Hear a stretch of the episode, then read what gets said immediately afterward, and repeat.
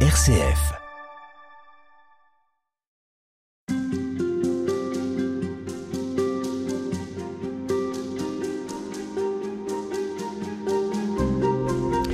La joie de l'évangile, c'était vraiment le premier grand texte du pape François et c'est pour cela que nous prenons le temps de revenir sur cette exhortation.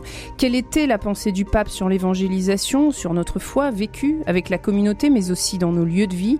Le pape s'est penché sur tous ces points et nous allons prendre le temps de les saisir et nous le faisons avec vous, Père Nathanaël Gary. Bonjour. Bonjour. Vous êtes prêtre du diocèse de Paris, membre de la communauté de l'Emmanuel. Vous êtes actuellement étudiant en doctorat de théologie à l'Institut catholique de Paris. Ce n'est pas sans lien d'ailleurs avec la pensée du pape François, nous y reviendrons. Et nous nous arrêtons sur euh, la joie de l'évangile. C'est un écrit publié en novembre 2013. C'est une exhortation apostolique. Une exhortation, ça s'adresse à tous les chrétiens, c'est une forme d'encouragement, c'est euh, une ligne de conduite, c'est un élan. Qu'est-ce que c'est une exhortation? Quelle place ça prend dans les différents textes écrits par le pape? Alors, ce qui est intéressant, c'est que c'est une exhortation apostolique post-synodale. Et donc, exhortation apostolique post-synodale, ça veut dire que c'est à la suite d'un synode, hein, un synode des évêques que le, que le pape écrit.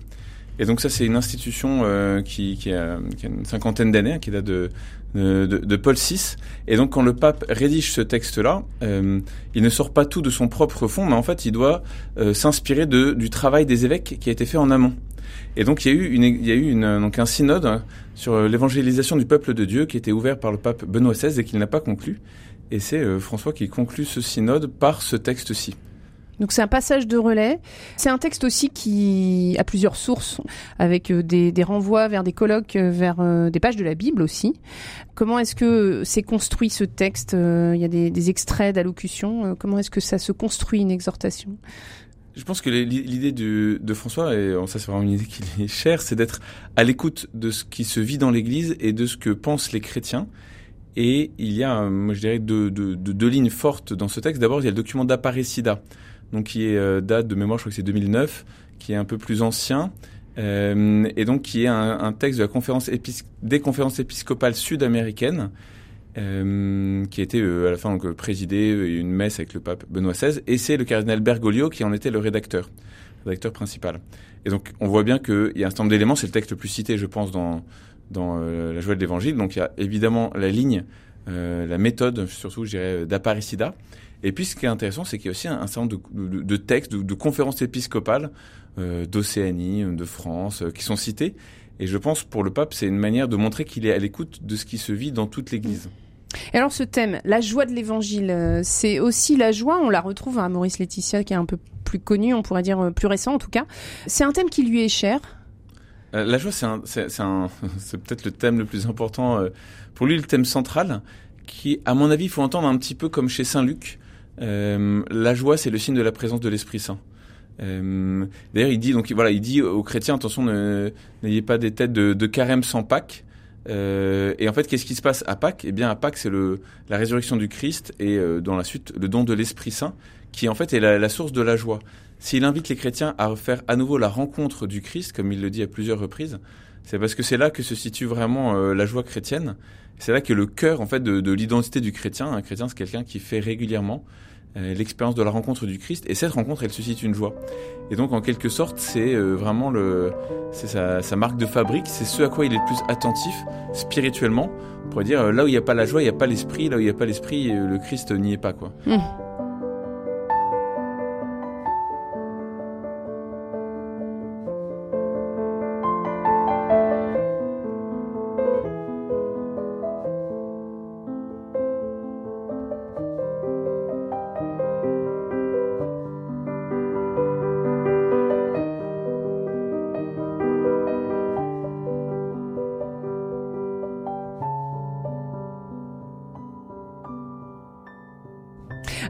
Ce titre, euh, finalement, il est un peu euh, à l'image qu'on a du pape, de quelqu'un qui nous parle avec simplicité, parfois de grandes choses, parfois aussi de justement de ces petites choses de la vie quotidienne, ces petites joies de la vie quotidienne. Est-ce que vous iriez jusqu'à dire que le pape François c'est un penseur aussi dans l'Église aujourd'hui?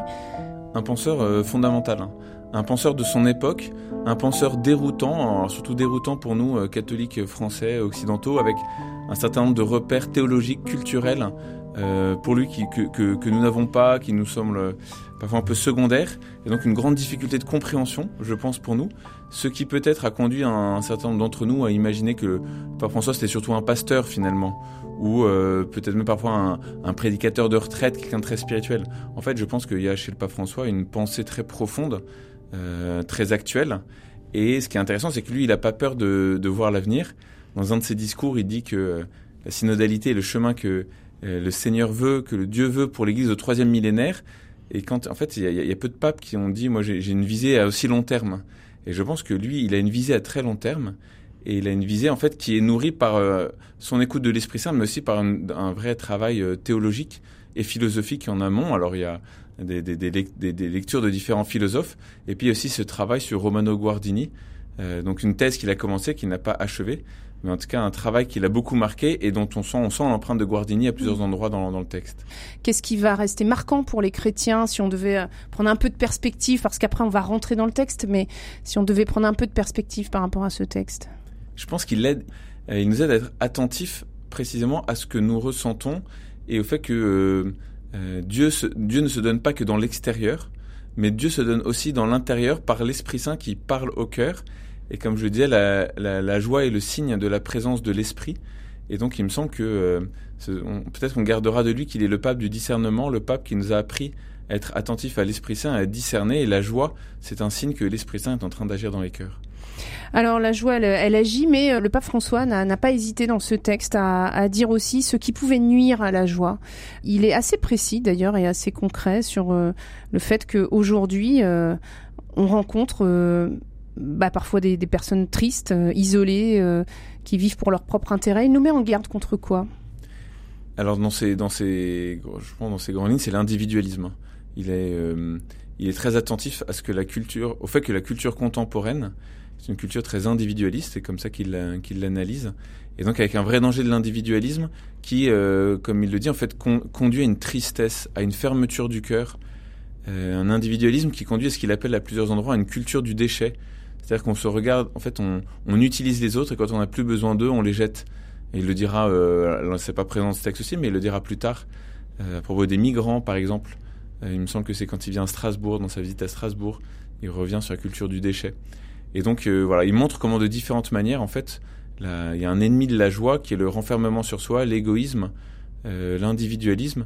Et justement, lui, c'est au début de la joie de l'évangile, il invite précisément à faire la joie de l'ouverture aux autres.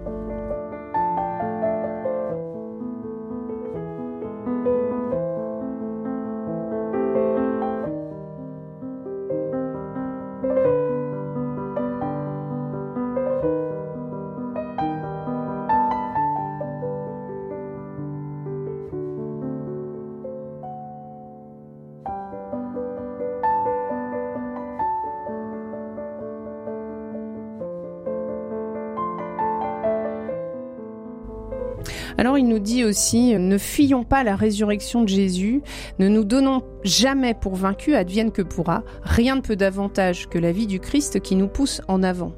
Est-ce que euh, ce retour au Christ, enfin ce Christ qui, qui est présent dans, dans, nos prières et dans nos vies, est-ce que justement il, il est venu nous le redire à nouveau?